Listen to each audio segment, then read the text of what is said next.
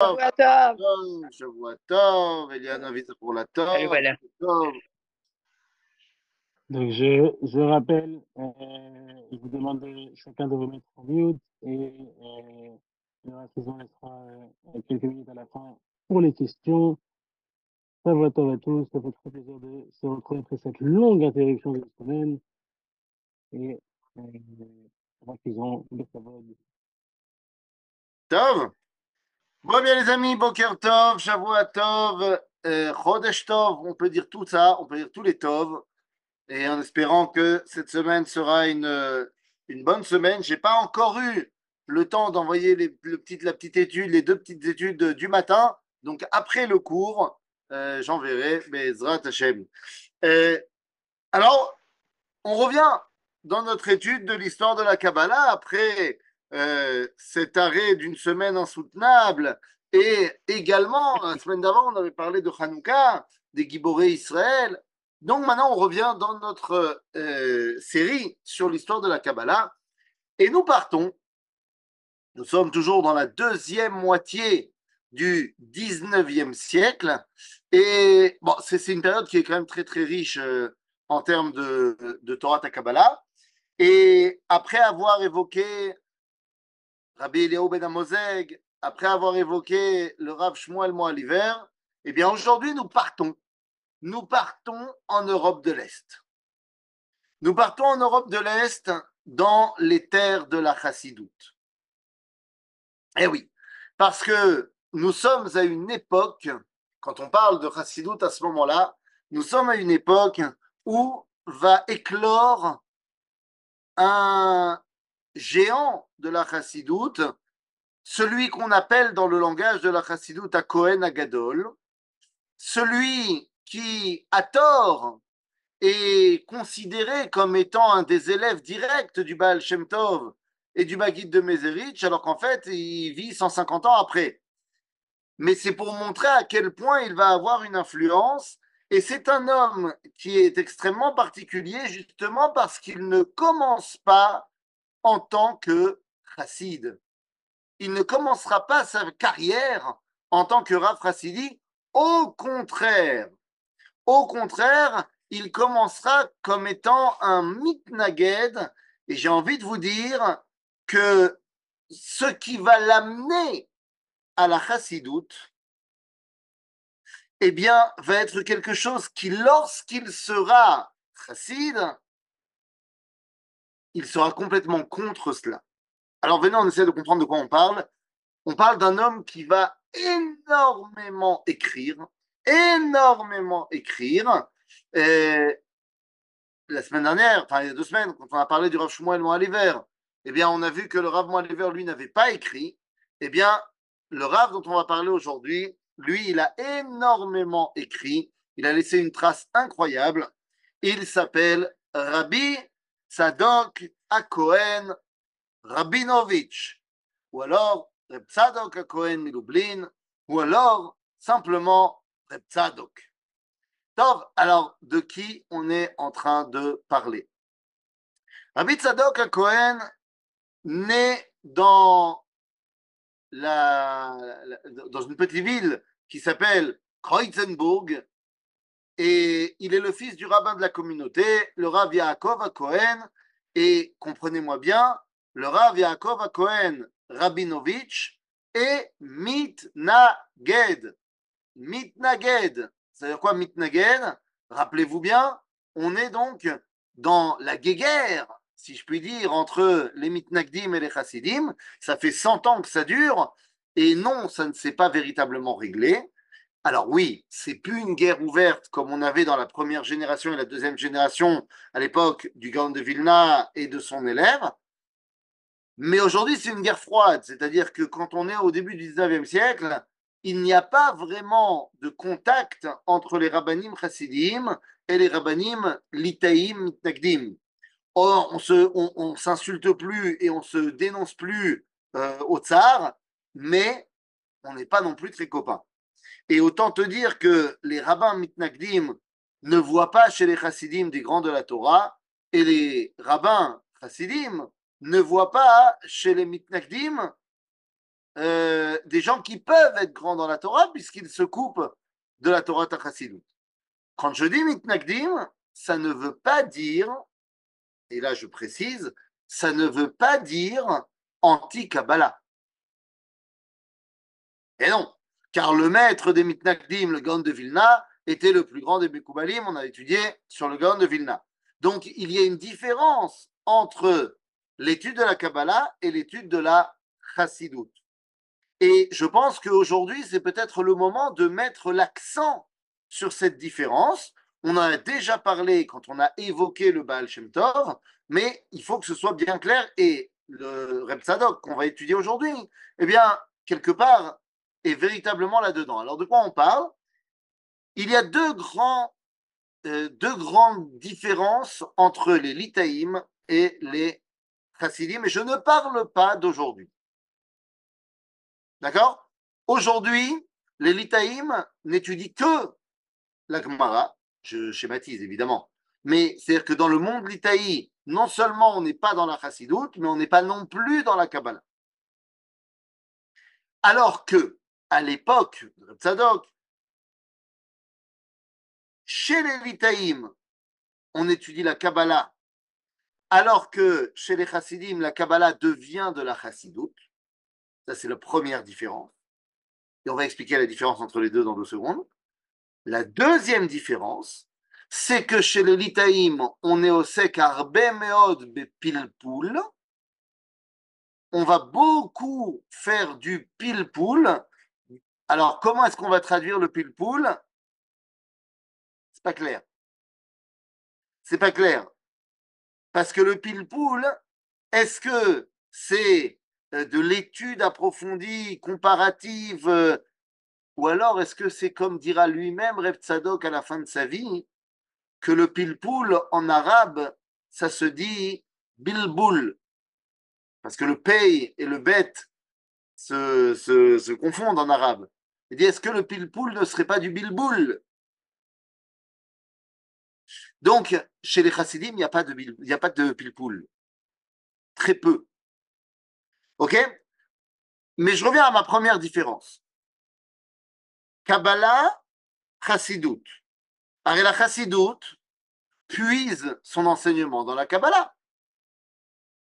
Il n'y a qu'à prendre un livre de Chassidut, comme le Tanya, et vous allez voir que bah, toutes les phrases et demie.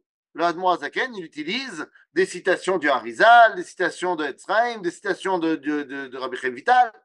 Mais on parle de Kabbalah tout le temps.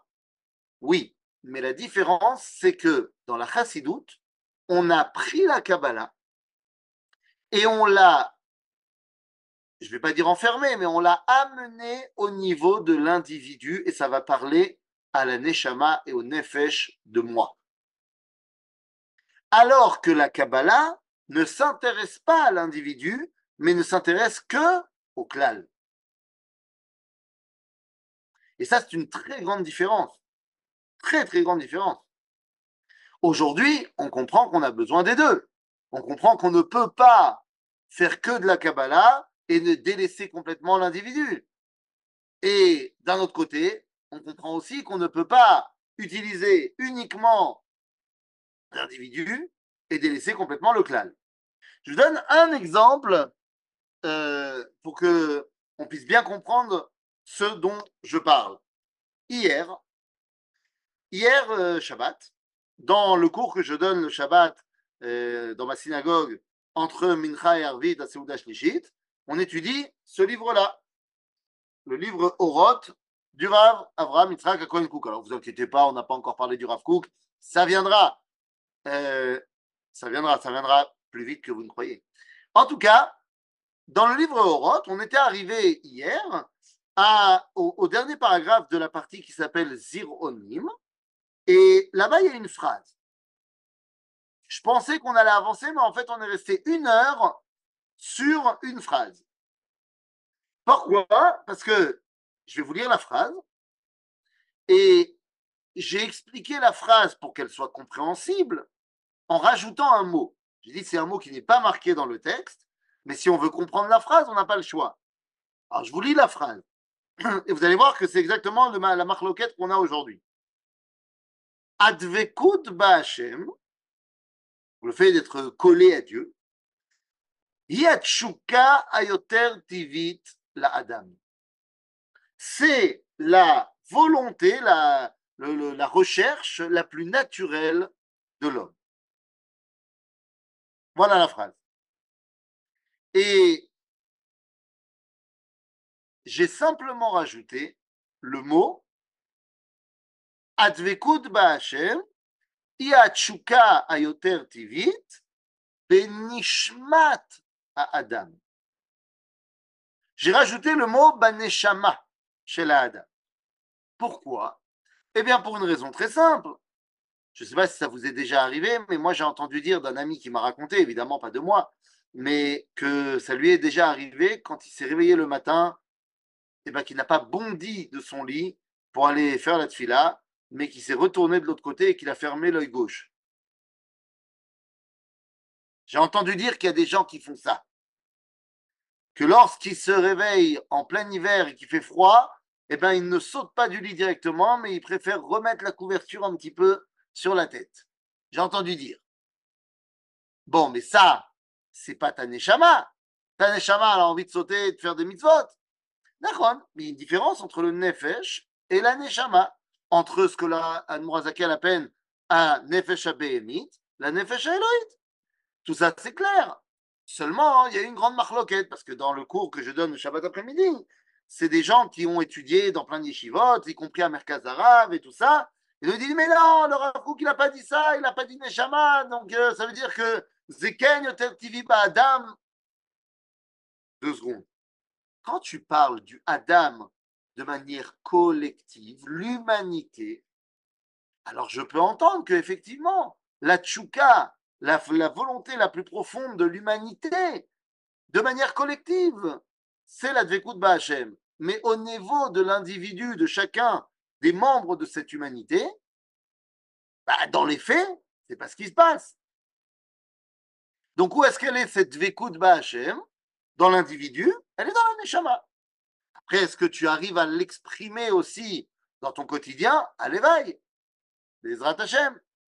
Ok, donc c'est la grande différence qu'on a entre le klal et le rat. Donc voilà les grandes différences qu'il y a entre la chassidoute et la l'itaïut. Alors, je reviens à mon bonhomme. Donc, euh, Rabbi Tzadok Cohen Rabinovich, eh bien, il est donc d'une famille de l'Itaïm. De par sa mère, eh bien, ils seront des descendants directs du Shla Akadosh, de Rabbi Ishayahu Alevi Horowitz. Bon, on parle ici donc d'une famille très importante, mais comme je l'ai dit, euh, ce sont des litaïm, ce ne sont pas du tout des chassidim. Alors que faire maintenant? Eh bien, il va commencer à avancer, à avancer, et là, on va commencer tout de suite à raconter des histoires. Oui, les amis, ce matin, on raconte des histoires. Mais attention, vous vous rappelez de ce qu'on dit sur les histoires chassidiques? Euh, Rabbi Menachem Mendel de Kotsk, un des ancêtres euh, du, de Reb Tzadok. Donc, si je comprends bien, l'autre différence est aussi sur l'approche de la dvekout entre chassid et Mekoubal, bien sûr. Bien sûr. Euh, mais ça, on, en reparlera. Bekitsour, vous savez ce qu'on dit sur les histoires chassidiques. On dit Reb, euh, Nachem Mendel de Kotsk que les histoires chassidiques, celui qui y croit, il est bête. Mais celui qui n'y croit pas, il est un apostat, un. Donc choisissez dans quel camp vous êtes. On va raconter plein de choses. Mais rappelons-nous d'une chose. J'ai entendu ça euh, d'un de mes maîtres qui disait ça sur les histoires chassidiques. Il dit eh, Je ne sais pas s'il faut les croire ou s'il ne faut pas les croire, mais une chose est sûre. Sur moi, on ne raconte pas ces histoires-là. Donc, même si ce n'est pas exactement vrai, le fait que sur ce personnage-là, on raconte des histoires comme ça, c'est que il y a quand même quelque chose. Pourquoi je dis ça? Ben, Parce qu'on raconte que Reb Tzadok, à l'âge de un an, il parlait déjà. Mais pas bah, bah, bah, bah, il parlait. Et que donc, dès qu'il a commencé à parler, eh bien, il était makpid de, de faire la broche de Shakol Nia Bizvaro avant de téter le sang de. Ah oui, c'est comme ça. On raconte sur lui que à trois ans, il commençait déjà à étudier Tosfot dans la Gemuré. On raconte sur lui que à huit ans, il a passé l'examen chez Rabbi El-Hanan Spector. Mais ça, en l'occurrence, on raconte pas, c'est marqué. C'est marqué que chez Rebel, dans les Toldot de Rebel Hanan, Rebel Hanan Spector, qui était, comment dire, euh, le, patron de, de l'étude de la Torah euh, en Europe de l'Est à cette époque-là, eh bien, le petit Tzadok est passé devant lui pour se faire euh, tester le test de la Gemara. Genre, quand quelqu'un dit je connais toute la Gemara, eh bien on le teste. Eh bien, il est passé devant Rebbe Khan Spector à 8 ans et il a passé le test. Genre, il connaissait tout le, tout le chasse BLP à 8 ans.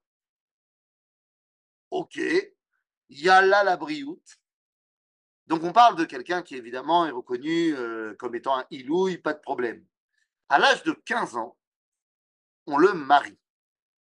On le marie avec la fille d'un riche producteur de vin et tout va bien. Tout va bien.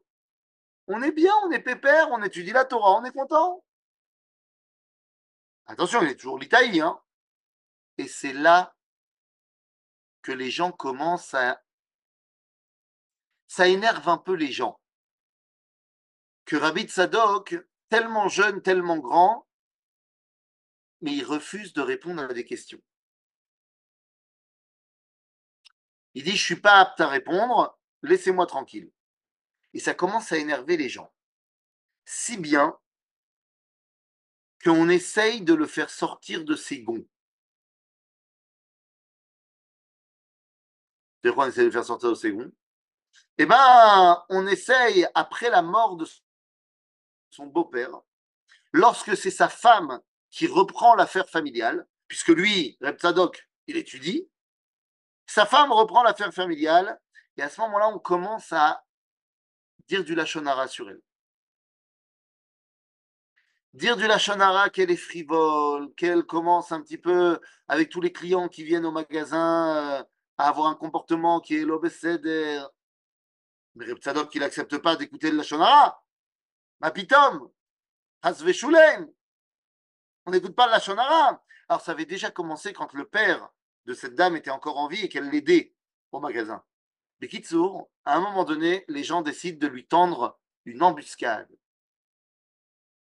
Ils font en sorte de faire venir Reb Tzadok dans le magasin au même moment où il y aura le Moshel, le gouverneur de la région, Goy, qui vient au magasin. Et il vient au magasin, il achète du vin, et lorsque la femme de Repsadok lui donne le vin, eh bien le gouverneur Goy lui serre la main pour la remercier et tout ça. Et tous les élèves disent à Repsadok, tu vois, tu vois, tu vois, elle touche les goyim. Pas de problème, pas de retenue. Et là, Repsadok voit ça et il ne sait pas quoi faire. Et il lui dit, écoute, je suis Cohen, et je suis très très macpite sur la kedusha avec ma femme. Et là, c'est pas possible. Ce que je viens de voir, c'est pas possible. Euh, on doit se séparer. Eh oui, Anita, je te vois faire quoi? Mais tu as raison. Tu as raison. Un chassid, il n'aurait pas fait ça. Mais il n'est pas chassid là. Elle lui dit, mais c'est pas de ma faute, on m'a tendu une embuscade, mais enfin pas du tout, aucun rapport, j'ai rien fait de mal, je suis de syndicat. Et lui, il bouge pas. Il dit, en l'arget. Je te donne le guet. Et elle dit, je refuse. Je refuse le guet. Non mais qu'est-ce que ça veut dire? J'ai rien fait. Bon, alors qu'est-ce qu'on fait dans ces cas-là? Qu'est-ce qu'on fait dans ces cas-là? Eh bien, on va faire un truc. C'est quoi le truc? C'est un truc qu'on appelle Ether Mea Arabani. C'est quoi ce truc? C'est que tu dois avoir la permission de 100 rabbins, et quand je te dis 100 rabbins, on ne parle pas euh, du rabbin de quartier. 100 rabbins qui vont te donner une permission de la divorcer même contre sa volonté. Aïe, aïe, aïe, aïe, aïe. Le problème, c'est quoi? C'est qu'il va devoir commencer à se balader un peu partout pour trouver le éther de 100 rabbins. Alors, il commence par aller chez tous les rabbins qu'il connaît, ou les litaïm, sauf qu'à un moment donné, pour trouver les 100, ben, il est bien obligé d'aller chez les rabbins chassidim. Et c'est là qu'il va commencer à rencontrer la chassidoute. Et à chaque fois qu'il va chez un rave chassidi, et il lui demande le éther mais à Rabbanim, tous les Rabbanim chassidim chez qui il va, lui disent écoute, Alpi Alacha, tu as peut-être raison, mais Alpi Roi HaKodesh, tu as tort. Elle est Besséder Gamour, ta femme. Et lui, il bouge pas. Non, tu me donnes Dans l'un de ses voyages, il va arriver dans la ville de Ishbitzer. Et là, il va rencontrer un homme qui va changer sa vie, qui va s'appeler Rabbi Mordechai Yosef Leiner. Rabbi Mordechai Yosef Leiner, Baal Me Ashiloach.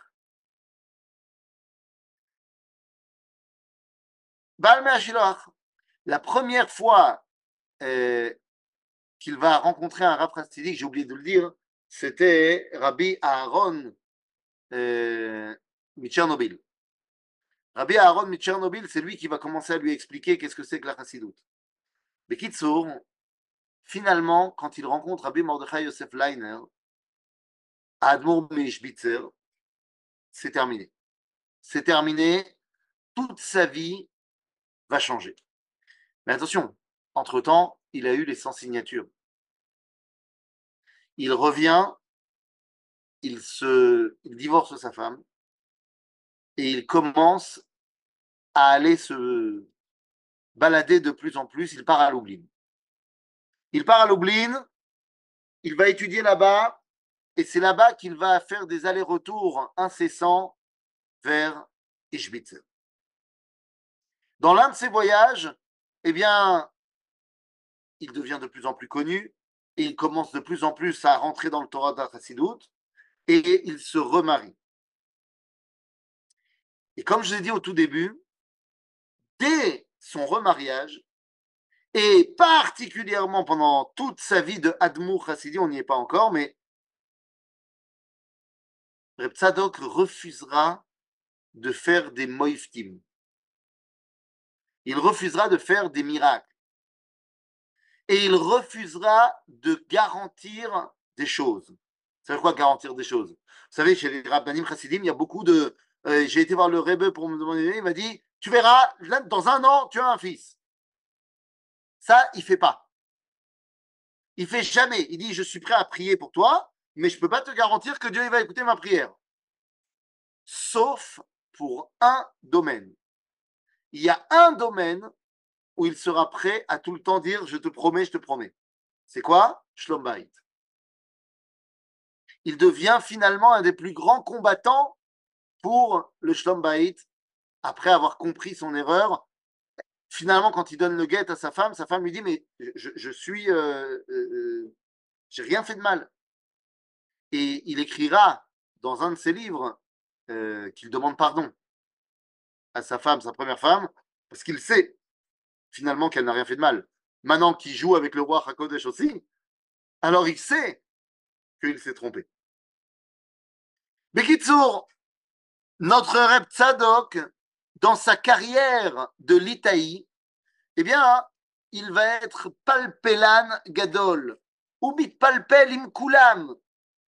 Il s'en fiche complètement de ce que les autres ont écrit avant lui. S'il n'est pas d'accord, eh bien, il n'est pas d'accord. Moi, à la ligne. Terminé, il n'y a pas de discussion. résultat des courses, eh bien, il va tout d'abord écrire un livre. Son premier livre, euh, qui est assez incroyable, il s'appelle Otsar Amelech. Otsar Amelech. Il a à peine 17 ans. Et c'est quoi ce livre Otsar Amelech Eh bien, c'est un livre dans lequel il va prendre tout le Mishneh Torah du Rambam. Et vous savez qu'il y a un homme qui a écrit sur le Mishneh Torah qui n'est jamais d'accord avec le Rambam, qui s'appelle Rabbi, euh, euh, Rabbi Avram Ben David, Avad eh bien, il va prendre toutes les contradictions entre le Rambam et le Rahavad et expliquer pourquoi c'est le Rambam qui a raison. Bon, voilà, c'est pour se mettre en bouche. Et en fait, il va commencer à écrire énormément. D'abord des livres de halacha, des livres de pilpoul. Mais tout ça n'est rien comparé aux livres qu'il va écrire lorsqu'il devient racine. Alors, d'abord, on comprendre de quoi on parle. Lorsqu'il va se connecter au Rogatchover et ensuite au Rabbi de Ishbitzer, Rabbi Mordechai Yosef Leiner, qui a écrit le livre Mea Shiloach, il va étudier chez lui pendant sept ans. Et pendant ces sept ans, il ne sortira pas un mot de sa bouche, il ne dira aucun Dvar il apprend il devient une éponge et il apprend, apprend, apprend, apprend. Lorsque Baal Mea vient à mourir, tout le monde se tourne vers lui et il dit Shum Davar, c'est pas moi qui vais continuer après le Baal Mea et là, c'est Rabbi Yehuda Leib Eger. Rabbi Yehuda Leib Eger, qui est, euh, euh, euh, le successeur du Mea et il attendra la mort de Rabbi Yehuda Beger pour finalement prendre la Admo. Et il deviendra Admo pendant 32 ans. Seulement, imaginez-vous, tout le monde sait qui c'est. Tout le monde sait qui c'est Reb Tzadok. Il devient Admour de la Chassidoute de Ishbitzer, mais qui n'est plus à Ishbitzer, qui est à Lublin maintenant. Et tout le monde attend que le premier Shabbat, vous savez, c'est une tradition chez les Chassidim, le premier Shabbat où le Rebbe devient le Rebbe, il va faire un tige de folie. Et donc arrive le tige et il ne dit pas un mot. Et comme ça pendant un an. Il attendra le premier Yortzeit, la première Iloula de Rebbe Yehuda Leib Eger, et c'est là qu'il va commencer à parler.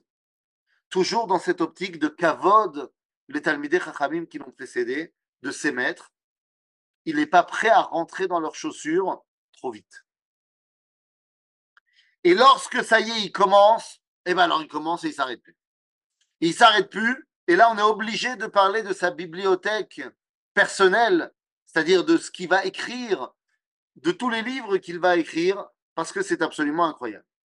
Alors, pour ne citer euh, que, les plus clairs. Alors d'abord, on, peut les trouver pratiquement tous aujourd'hui, ça c'est assez incroyable, parce qu'il va ordonner avant la fin de sa vie à son fils et à son gendre euh, d'imprimer tous ses livres.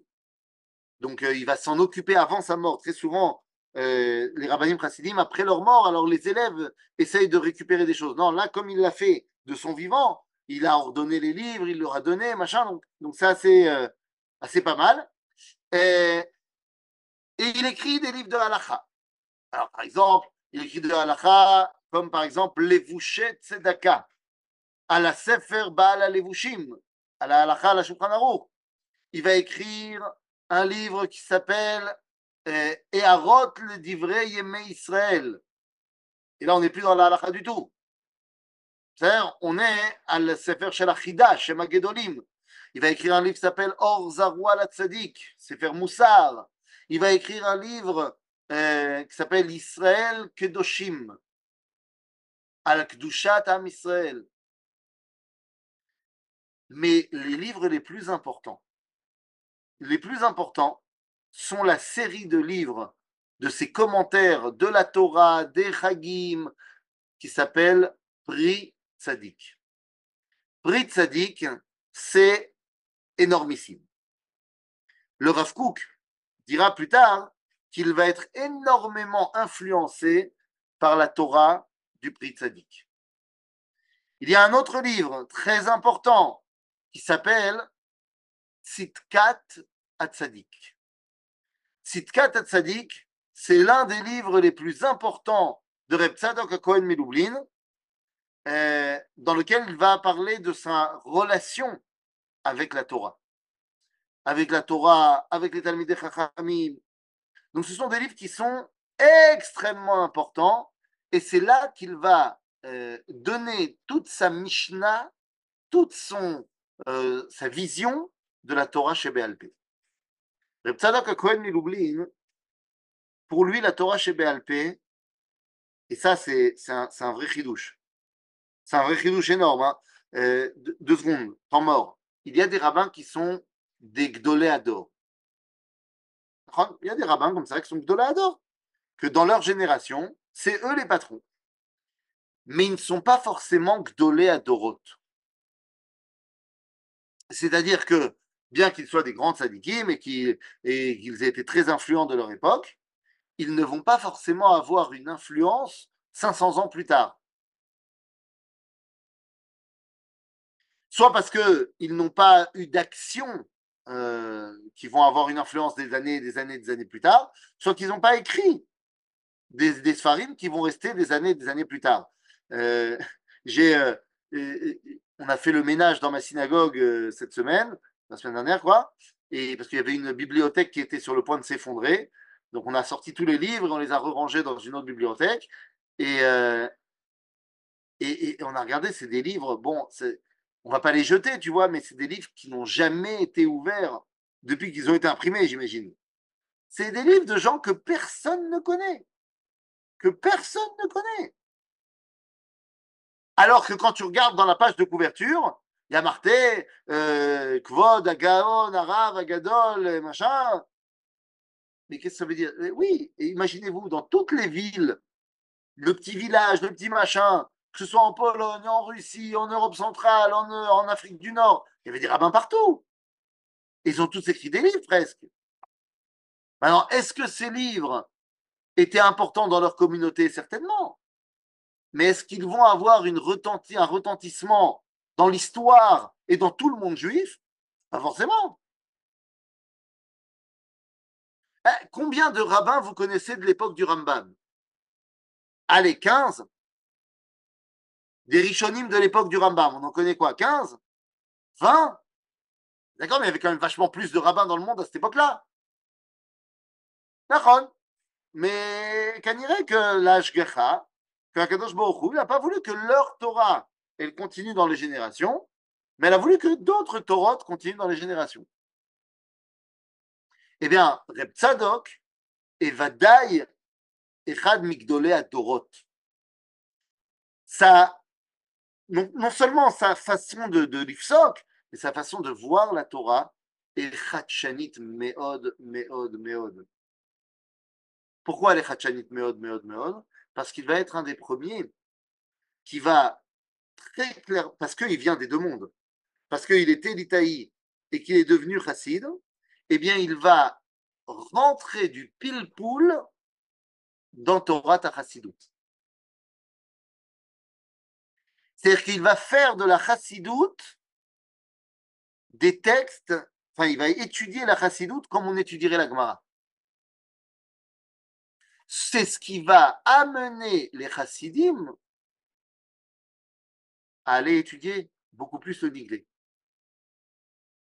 Parce que Reb Tzadok, il est présent chez tous les chassidim.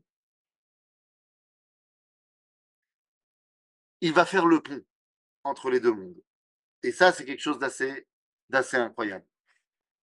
Mais la question qu'on se pose, parce que bon, quand même, quelle est sa relation avec Eretz Israël?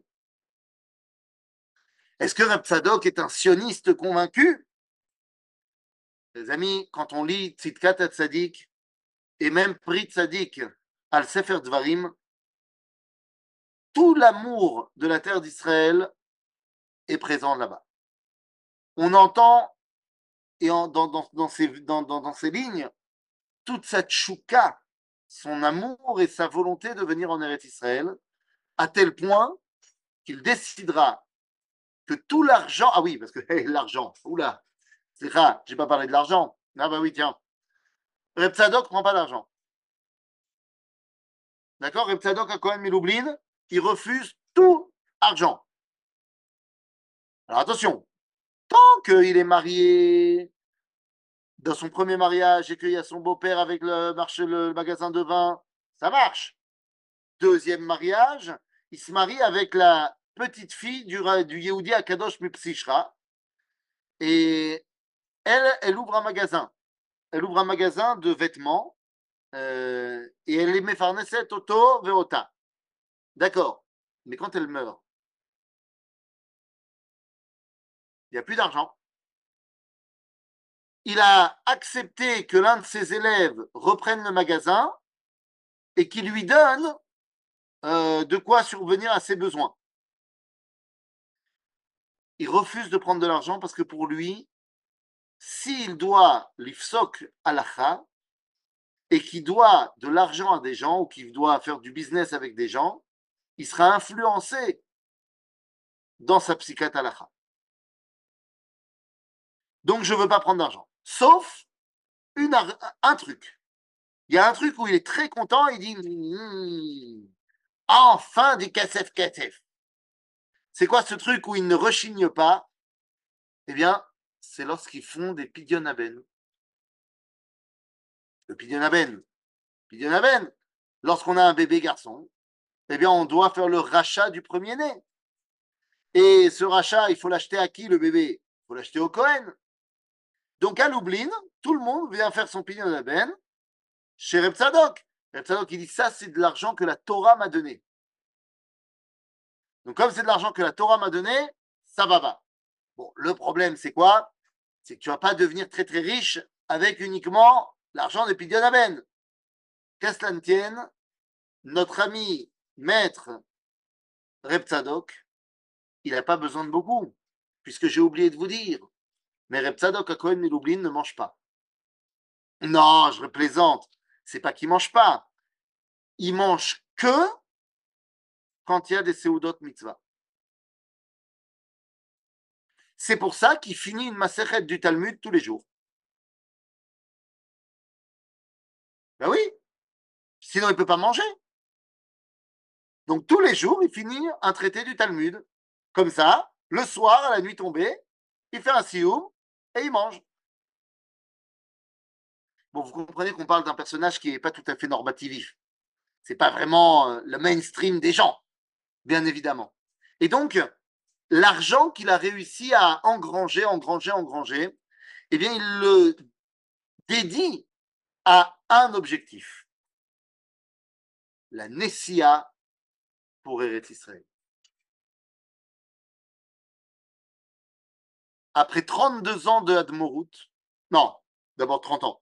Après 30 ans de Admorut, ça y est, il a l'argent, et il veut partir en Eretz Israël. Il a un frère qui habite déjà en Eretz Israël. Il communique énormément et ça y est, c'est parti. Je pars. Enfin, je pars, je pars, sauf que non. Parce que les chassidim ne sont pas d'accord qu'ils partent. Bon, d'accord, chassidim ne sont pas d'accord, c'est pas eux qui décident. Hein. Ils vont faire quelque chose de terrible. Pendant une année, la dernière année des préparatifs de Reb les chassidim vont intercepter le courrier et vont l'empêcher de recevoir les lettres de son frère. Pendant un an, alors qu'il s'écrivait à mesure d'une fois par mois, pendant un an, il n'a plus de nouvelles de son frère. Les lettres sont arrivées, mais elles ne sont pas arrivées jusqu'à lui et il pense que son frère est mort.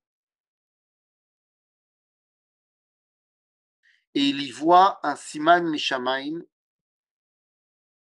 Ah, c'est pas un peu cruel, c'est cruel beaucoup. C'est pas un peu cruel, c'est cruel beaucoup. Et il voit dans, dans, cela le signe que si son frère est mort en Eretz Israël, eh bien, il ne doit pas partir lui c'est qu'Akadosh Baruch lui envoie un signe Mishamaim qui ne doit pas partir. Et il ne partira pas. Il ne partira pas. Seulement l'argent qu'il avait prévu pour Eretz Israël, Il dit Ma'alim Bakodesh Velo Moridim. Je ne peux pas utiliser cet argent pour autre chose. Rien n'est aussi grand que de partir en Eretz Israël. Donc il fait quoi avec cet argent? Eh bien, il va faire un chidouche. Un chidouche qui va être complètement dévoyé si on ne connaît pas le contexte. Et le contexte, c'est quoi? C'est qu'il voulait partir en Eretz Israël, qu'il y a eu tout le tralouid et que finalement, il n'est pas parti. Mais c'est quoi le chidouche C'est que construire un bet à midrash zeprinat. Construire un bet à midrash où on étudie la Torah en dehors d'Israël, c'est comme si on allait en Eretz Israël. Et de là, les gens vont dire, Reb Tzadok, il était, pas, il était passionniste, parce qu'il dit que construire un Beth Midrash, c'est comme si on était en Israël. Donc tu vois bien, on peut rester à Paris et faire un Beth Midrash. Ça, c'est grave. C'est sortir complètement l'enseignement du contexte et le dévoyer complètement. Il voulait partir en Israël. C'est parce que finalement, il ne peut pas partir ou il pense qu'il ne peut pas partir qu'il va dire bah, cet argent, on ne va pas le jeter à la poubelle. Donc, je fais Keilou. Et donc, plutôt que, euh, voilà, si déjà je dois rester en dehors d'Israël, eh bien, cet argent va être utilisé pour continuer à enseigner la Torah. La preuve que cette Torah de Repsadok conduit à Eretz Israël, eh bien, c'est que, comme on a dit tout à l'heure, l'une des, euh, euh, l'un des, fondamentales du Rav Avraham Yitzhak Cohen Cook pour venir en Eretz Israël, ça va être la Torah de Reb Tzadok à Cohen Milublin. Donc tu vois bien que si le Rav Cook y puise chez Reb Tzadok, c'est que c'était pas le plus grand antisioniste de l'univers. Donc les amis, ça c'est Reb Tzadok à Cohen Milublin. Aujourd'hui, aujourd'hui cette Torah de Reb Tzadok, eh bien elle est, euh, comme on a dit, elle fait le pont entre les mondes. Et je pense que ça, c'est peut-être l'une des choses les plus essentielles. Le fait d'être capable de faire euh, le lien entre tous les domaines de la Torah, eh bien ça, c'est pas rien du tout. Et simplement pour euh, vous montrer un petit exemple de la Torah de Red Sadok, pour vous donner un, petit exemple de la Torah de Reb Tzadok à Cohen Miloublin, eh, il écrit surtout, hein, Reb Tzadok, ça n'a pas de problème. On va retrouver ses enseignements partout, mais je voudrais vous donner un petit enseignement par rapport à, ce qu'on vit en ce moment. Si déjà, si déjà on est là, Reb Tzadok Cohen dans Prit Tzadik sur les Moadim et sur les Raché Chodashim, eh bien, il va parler de chaque Chodesh ve Chodesh sur chaque mois. Et là, on ouvre le mois de Tevet. On ouvre le mois de Tevet. Nous dirait Psadok qu'il y a une halakha pilpulit à propos de Yom Asara Betevet. Ma halakha pilpulit Asara Betevet, eh bien, c'est que si ça tombe Shabbat, le dit Tevet, on jeûne Shabbat. Ça, c'est la halakha, c'est pas de Reb Si le dit il tombe Shabbat, on jeûne Shabbat. Vous allez me dire, mais ça tombe pas Shabbat. Et je vous réponds, oui, ça tombe pas Shabbat parce qu'on a fait en sorte que ça tombe pas Shabbat. Donc cette année, c'est vendredi, par exemple. Mais pourquoi est-ce que ça tombe pas Shabbat? Pourquoi on a fait en sorte que ça tombe pas Shabbat? Ben Justement parce qu'on ne veut pas jeûner pendant Shabbat. Mais alors, pourquoi est-ce que ça devrait, on devrait jeûner pendant Shabbat Parce qu'il y a marqué dans euh, le livre de Jérémie qui nous parle du Matzor à l'Irushalayim qui a commencé bah, Sarah Betevet, sur le, siège de Jérusalem, on nous dit Be'etzem Ayom Or, vu que pour Yom Kippour, il y a marqué aussi Be'etzem Ayom alors on te dit si Yom Kippour on un jeûne pendant Shabbat et qu'il y a marqué Etzem alors pour le Sarah Betevet, il y a marqué aussi Etzem Ayom et donc, ça veut dire qu'il faut aussi jeûner Shabbat. Dire dans chaque mois, la, fête, ou on va dire le jour de commémoration du mois, c'est l'essence du mois. Donc, dans le mois de Tevet, dans le mois de Kislev, c'était Hanouka, mais dans le mois de Tevet, eh bien, l'essence de la fête, l'essence du mois sera Zahasara Betevet. Ve'asara Betevet, nous dit Reb Tzadok à Cohen Milublin, זה יום שהוא תחילת הפורענות, אבל לא איחור הפורענות. C'est le jour du début des problèmes, mais pas du trop tard des problèmes. Ça, c'est un enseignement fondamental. C'est quoi le trop tard des problèmes Le trop tard des problèmes, c'est Tisha B'Av. Tisha B'Av, tu te réveilles le matin, le Beth Amikdash, il est en flamme. C'est un peu tard pour pleurer. C'est un peu tard pour se dire qu'il faudrait faire quelque chose avec les Romains ou les Babyloniens. Mais nous dit Reb le dit Tevet, ce n'est que le début du siège. C'est pas encore trop tard. C'est pas fini encore. Tu peux encore renverser la vapeur. Nous dit Reb le dit Tevet, c'est le jour où on a traduit la Torah en grec, la Septante. Mais d'accord, mais c'est pas encore la fin de l'assimilation grecque. Ce n'est que le début où les Grecs essayent de nous assimiler. C'est pas encore trop tard. Tu peux réussir à ne pas te faire assimiler et à retourner le truc. Donc nous dit Reb le mois de Tevet, c'est le jour, c'est le mois Sikha du début de l'introspection avant la Géoula. C'est le mois de la réflexion pour pouvoir se géouler. Puisque le mois qui viendra après sera le mois de Shvat. Et Shvat, tout Shvat, c'est le début de la Géoula. Donc le mois de Tevet, c'est le mois où tu dois te poser les bonnes questions. Je terminerai simplement avec euh, cette petite touche que nous sommes aujourd'hui dans cette guerre incroyable. Eh bien, c'est peut-être le mois justement où on doit se poser les bonnes questions de pourquoi on s'est battu dans cette guerre. Pourquoi on se bat? Est-ce que c'est simplement pour nous venger de Simchat Torah, de Shmini Atzeret, du 7 octobre Ou alors, est-ce que c'est pour véritablement retrouver notre identité retrouver notre terre, cesser de ne faire qu'écouter ce que disent euh, Umota Olam et commencer à nous avoir un message à leur apporter? Le mois de Tevet, nous dit Tzadok, c'est le mois où tu commences à te poser les bonnes questions. Et c'est sur cette phrase-là que je vous dis, c'est à vous maintenant d'ouvrir les micros et de poser les questions. Oh là, quelle transition extraordinaire. Voilà, vous pouvez poser des questions. Repsadok meurt en 1900, mais ne croyez pas qu'on va de là arriver au XXe siècle, car la semaine prochaine, direction Bagdad, pour parler de Haham Yosef Chaim à Ben mais ça, ça sera la prochaine fois.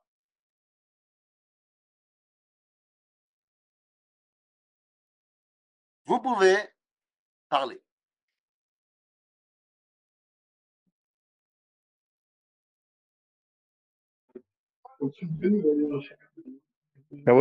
ils ne s'en sont pas voulu quand même, les, les, les d'avoir intercepté ses lettres. C'est quand même hyper cruel ce qu'ils lui ont fait. C'est pas. Même, même derrière Hadin, c'est pas. Non, c'est pas, pas nulle part. Euh, je ne peux pas te répondre, j'ai pas d'infos. Je ne sais pas. Ils sont voulus, ils sont pas voulus.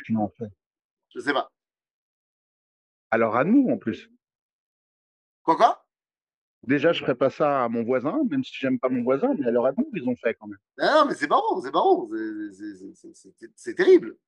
Alors, tu me demandes est-ce qu'ils sont voulu ou pas Je ne sais pas, je n'ai pas d'infos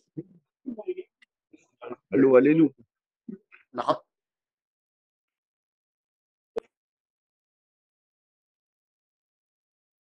Euh, oui Quelle question vous voulez qu'on se pose de ce jour de Tevet Slicha Je suis malade. Ah. Euh, שאלת חכמה, חצי תשובה, שלושת רבעי תשובה. Quelle question j'aimerais qu'on se pose ben, J'aimerais qu'on se pose la question, euh, la vraie question de. Euh, et, je ne parle pas du tout de politique. Hein. je ne parle pas du tout de politique, mais quand vous savez, on pose tout le temps la question, mais Maïe Bayom Shachrei. je ne parle pas au niveau simplement politique de savoir est-ce qu'il faut aller euh, repeupler le bouche ou pas. C'est pas seulement ça. Non, c'est pas ça. Voilà. La question que j'aimerais poser, c'est qui est le peuple juif de l'après? Mhm. Au niveau de notre unité qu'on a retrouvée pendant la guerre. Mais est-ce que c'est uniquement pendant la guerre ou est-ce qu'on comprend que on ne peut plus se, déchirer comme on s'est déchiré? Au niveau de notre souveraineté nationale est-ce qu'on va simplement mettre euh, une force militaire là-bas euh, pour, euh, encore une fois, reproduire ce qu'on a essayé de reproduire avant Ou est-ce que on comprend que le lien entre le peuple juif et la terre d'Israël est un lien intrinsèque? Est-ce que le message que nous avons à apporter, je ne sais pas si vous avez fait attention, mais je trouve alors peut-être que c'est l'optimisme euh, qui, est, trop présent, mais je ne sais pas si vous avez fait gaffe. Ces derniers jours, et j'ai vu encore une fois la conférence de presse euh, hier soir, pratiquement maintenant dans chaque conférence que donne le Premier ministre, le chef, euh, enfin le ministre de la Défense et Gantz, ils disent tout le temps Bezrat Hashem. Parce qu'ils sont arrivés au bout. Là où il n'y a plus de. Peut-être. De Bnei Adam, Kadosh Baruch Amen. Amen. Ce qu'il y très important que chaque visite que j'ai fait à, à, aux parents Shkulim, ils ne parlent pas de politique, ils parlent de Ardota Am. De la visite chez la famille en, à Almog, c'est des gens du kibbutz. Ils disent, הגיעו לפה אנשים דתיים כדי שאני אוכל לומר קדיש. Et ils viennent, ils s'assoient, ils, ils m'écoutent, ils parlent.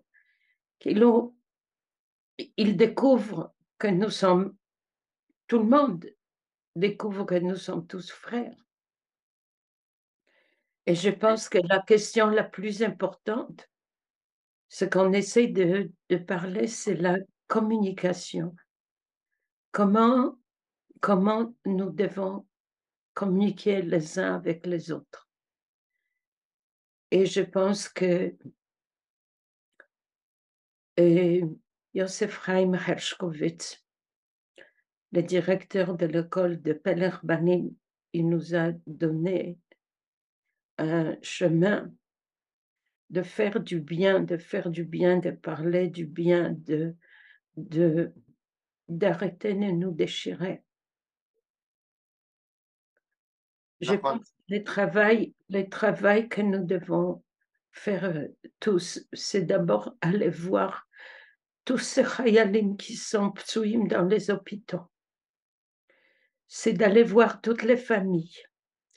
Et les gens me disent, mais je ne les connais pas, on n'a pas besoin de connaître. Nous sommes tous le même gouffre. Comme nous étudions la Kabbalah et vous avez dit aujourd'hui un mot extrêmement important, une petite phrase. La Kabbalah ne parle pas de pratim, elle parle du klal. Le Knesset Israël, et là, nous devons travailler sur, sur ce lien de Knesset Israël. Comment on le fait? Qu'on est attaché avec notre neshama, avec notre cercle, à chacun, chacun de nous. Et je pense que, comme vous dites, pour trouver Shailot ou pour trouver des Tchouvot, c'est maintenant d'aller voir toutes les personnes qui sont qui ont payé le prix le plus fort. C'est vrai. C'est non, mais tu as, tu, tu as, tout à fait raison. ils ont. Et c'est ce que je ressens, et je pense que mon corps est malade parce que je ressens tellement fort tout ce qui nous arrive, et je pense que je ne suis pas seule, qu'il y a des gens qui sont ici, on est, je crois, 50, 60 personnes. Euh, alors je, je demande, je demande de tout mon cœur qu'on s'élève et qu'on aille voir des malades, de prendre une journée, d'aller dans les hôpitaux. On peut rentrer sur Internet et trouver, d'aller dans les hôpitaux, s'asseoir calmement à côté des parents qui s'occupent de leurs, de leurs jeunes, d'aller voir ceux qui sont en Shiva. Et là, ça ne manque pas aller voir les gens qui font les shloshim, arriver au Har Herzl et écouter, écouter un Israël. Non, ben, pas slicha du tout, toda toi. Euh, je, je, je conjoins à cette demande-là. Euh, ça fait énormément de bien aux familles quand ils voient des gens justement qu'ils ne connaissent pas. Euh, donc, euh, donc voilà, je, prends totalement. Ah, ça va être dur de poser une question derrière ça, hein?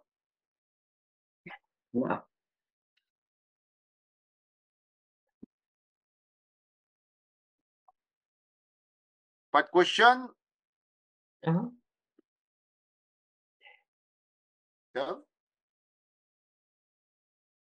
Eh bien, les amis, alors, euh, dès qu'à vous souhaiter euh, une Shavuot Tov, une Chodesh Tov.